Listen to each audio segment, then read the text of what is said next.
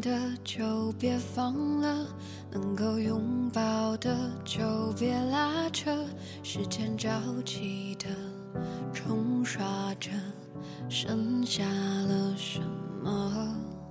原谅走过的那些曲折，原来留下的都是真的，纵然似梦啊，半醒着，笑着哭着都快活。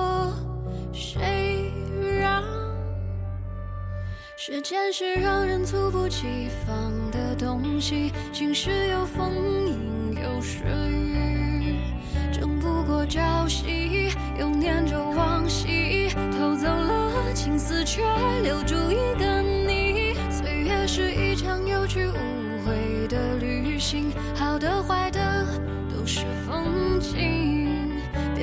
我贪心，只是不愿醒，因为你，只为你，愿和我一起看云淡风轻。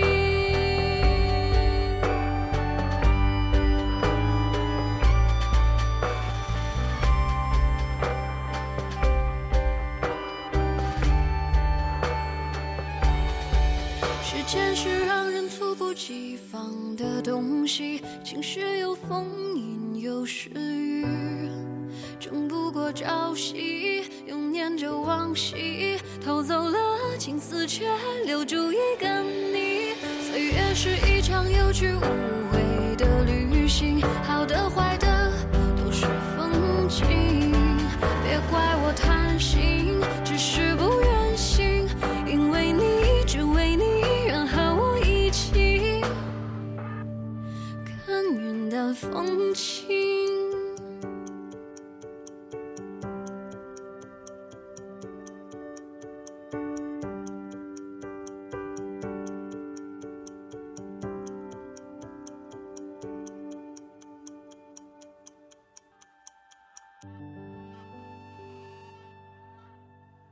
四个月的时候就会喝汽水，细细的小脖子连脑袋还支不起来，却能抱着玻璃瓶子像模像样的孤独。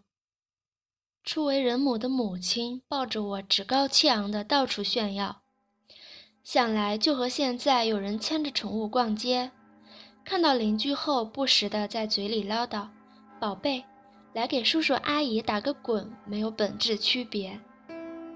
后来才知道，四个月时会喝汽水的小孩，与张姓家身上长胎记，李姓家生下来不会哭的小孩一样，没什么更稀奇的，不过是槐树下嗑瓜子、打毛线的阿姨奶奶级人物家长里短话题里的一小部分。小学一年级的时候开始学习民族舞。都是红袄绿裤、羊角辫的造型。老师嚷嚷着说，要挥舞着小手绢、小绸扇咧嘴笑。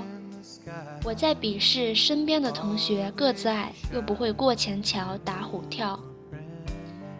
后来看央视春晚，一堆堆小丫头乌泱乌泱的在镜头前出现，充当一场盛会的人墙背景，才知道。当初包子脸给别人白眼的小姑娘，不过是舞台需要的那一小撮祖国花朵之一。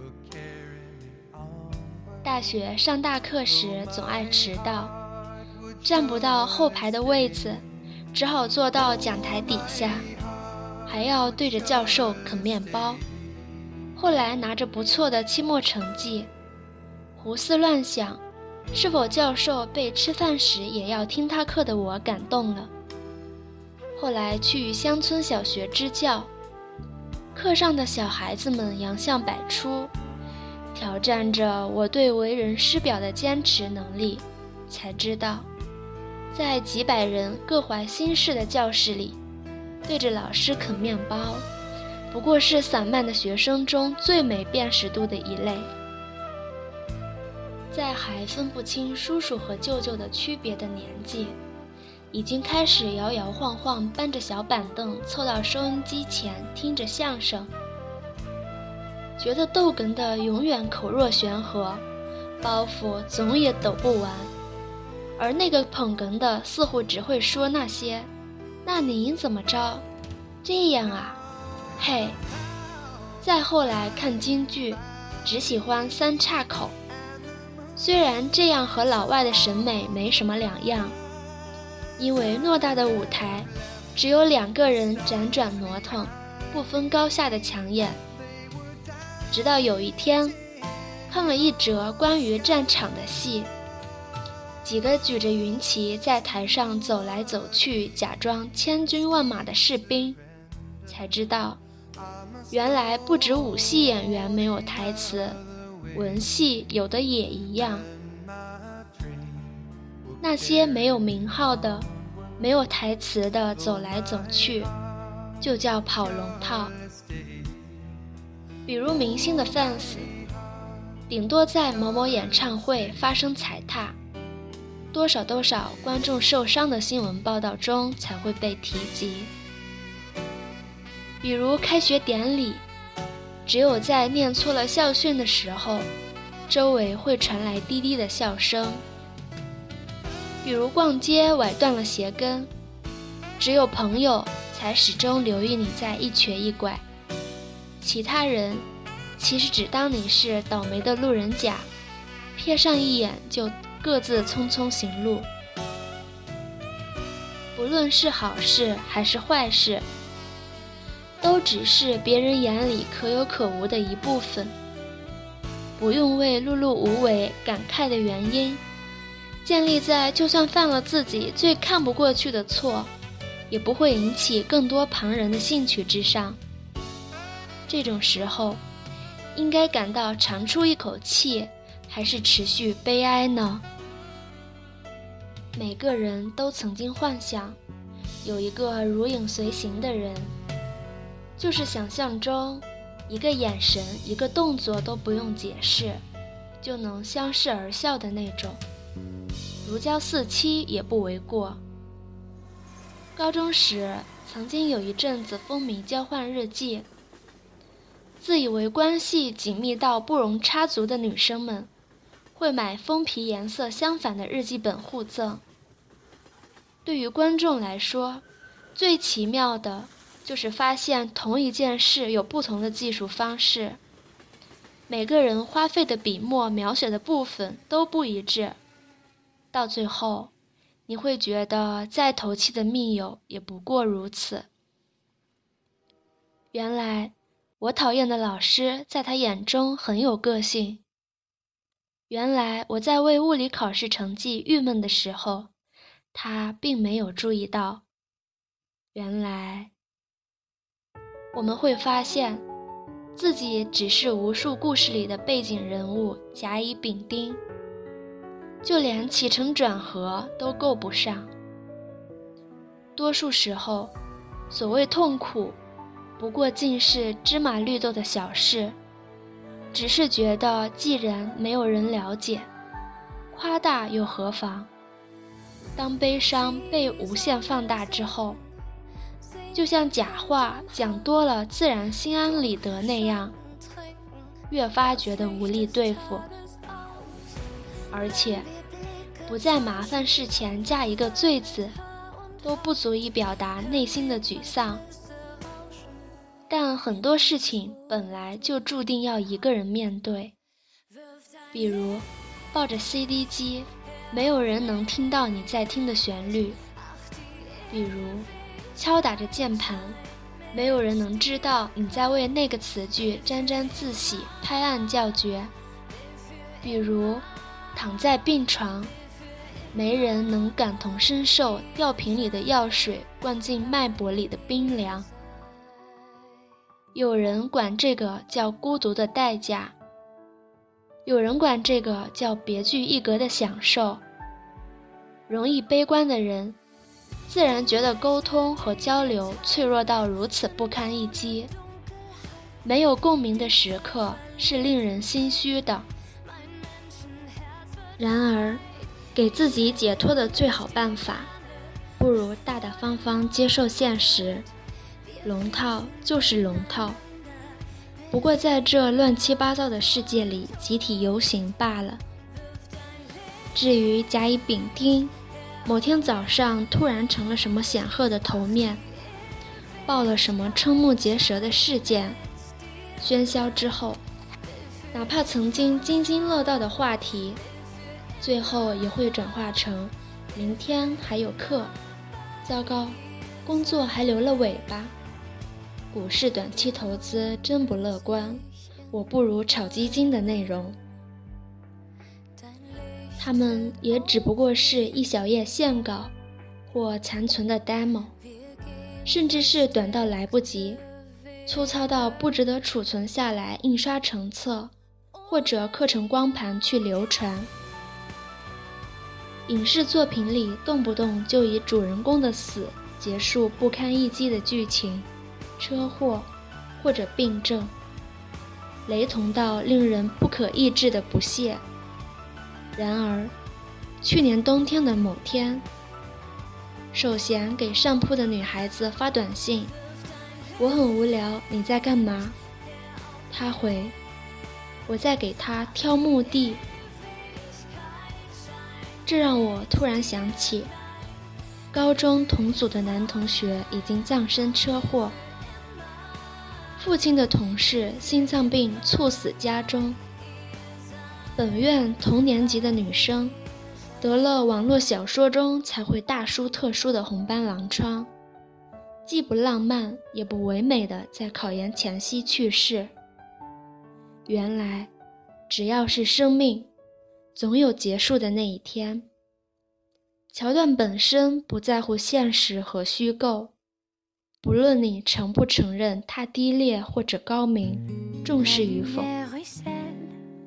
普通人的公墓没有阴风淅淅，没有哭得死去活来的亲友，拥挤而狭小，望去和熙熙攘攘的街头没有本质区别，只是再也没有谁能够继续抱怨和感慨，只留下曾经有过交集的人，在若干年后突然想起来。当年曾经都是可以大哭大笑的人，可以寒酸挖苦的人，可以为小事极端的人，然而注定要分别感受对方无法感受的情绪，比如我望着你的墓志铭，就这样一个人出生。一个人奔赴死亡，渺小到周围的人根本顾不上惊诧，就已经忘了悲伤的起因。渐渐的，迎来了拒绝大喜大悲的阶段，或者是神经已经被这环境阻挠的迟钝多了。即使再多怪力乱神的是非，也不再吸引尚且敏感的感情。就像文思泉涌，不过是一个神话；收放自如的爱恨，也不过是一厢情愿的虚构。路过宿舍楼的时候，对抱在一起的男女说对不起，借过；在图书馆遇到再俊俏的男生，不停接打电话，也会想扔过一本厚书到他脸上，告诉他闭嘴。而不是幻想他背后的故事。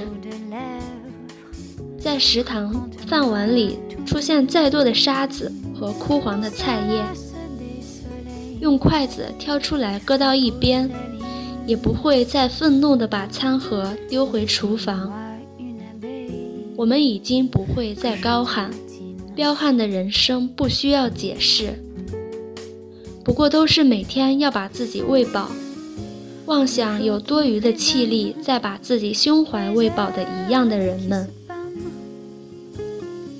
龙套很忙，因为是龙套。也许所有龙套最终的结局，就是被主角抢干净台词，只能在台下举着鲜花、镁光灯烘托气氛。但所有的龙套。在曲终人散之后，都能潇洒地拍拍衣服上的灰土，说：“今天的戏真有料。”因为主角踩到了自己的裙子，摔倒了，然后吹着口哨，走在回家的路上，考虑晚饭热汤里漂浮的香菜叶，而不至于为明天各大报纸头条的丑陋照片而痛心疾首。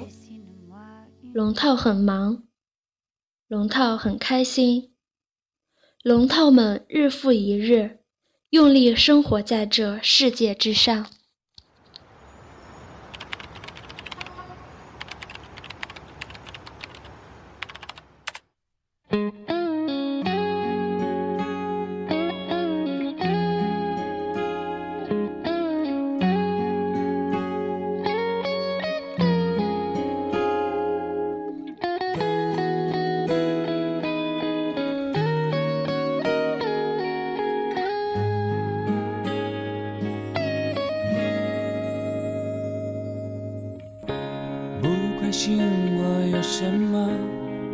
在乎我爱什么，用不着的一切谁来打扫？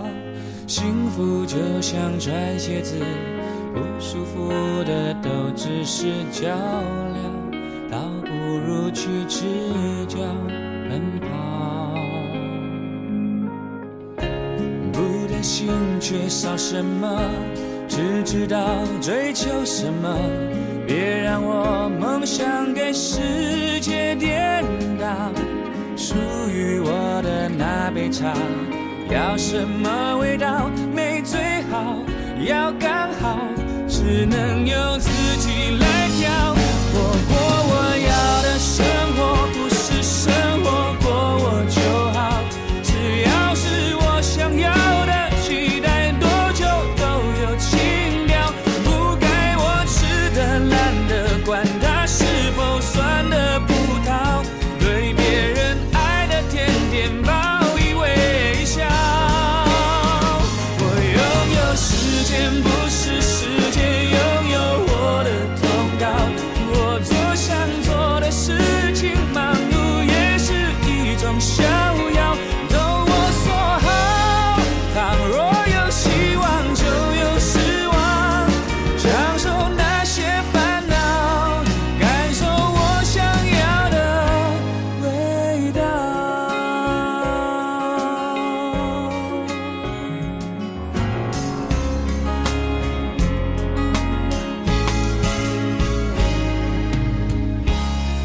什么重不重要，只在乎需不需要。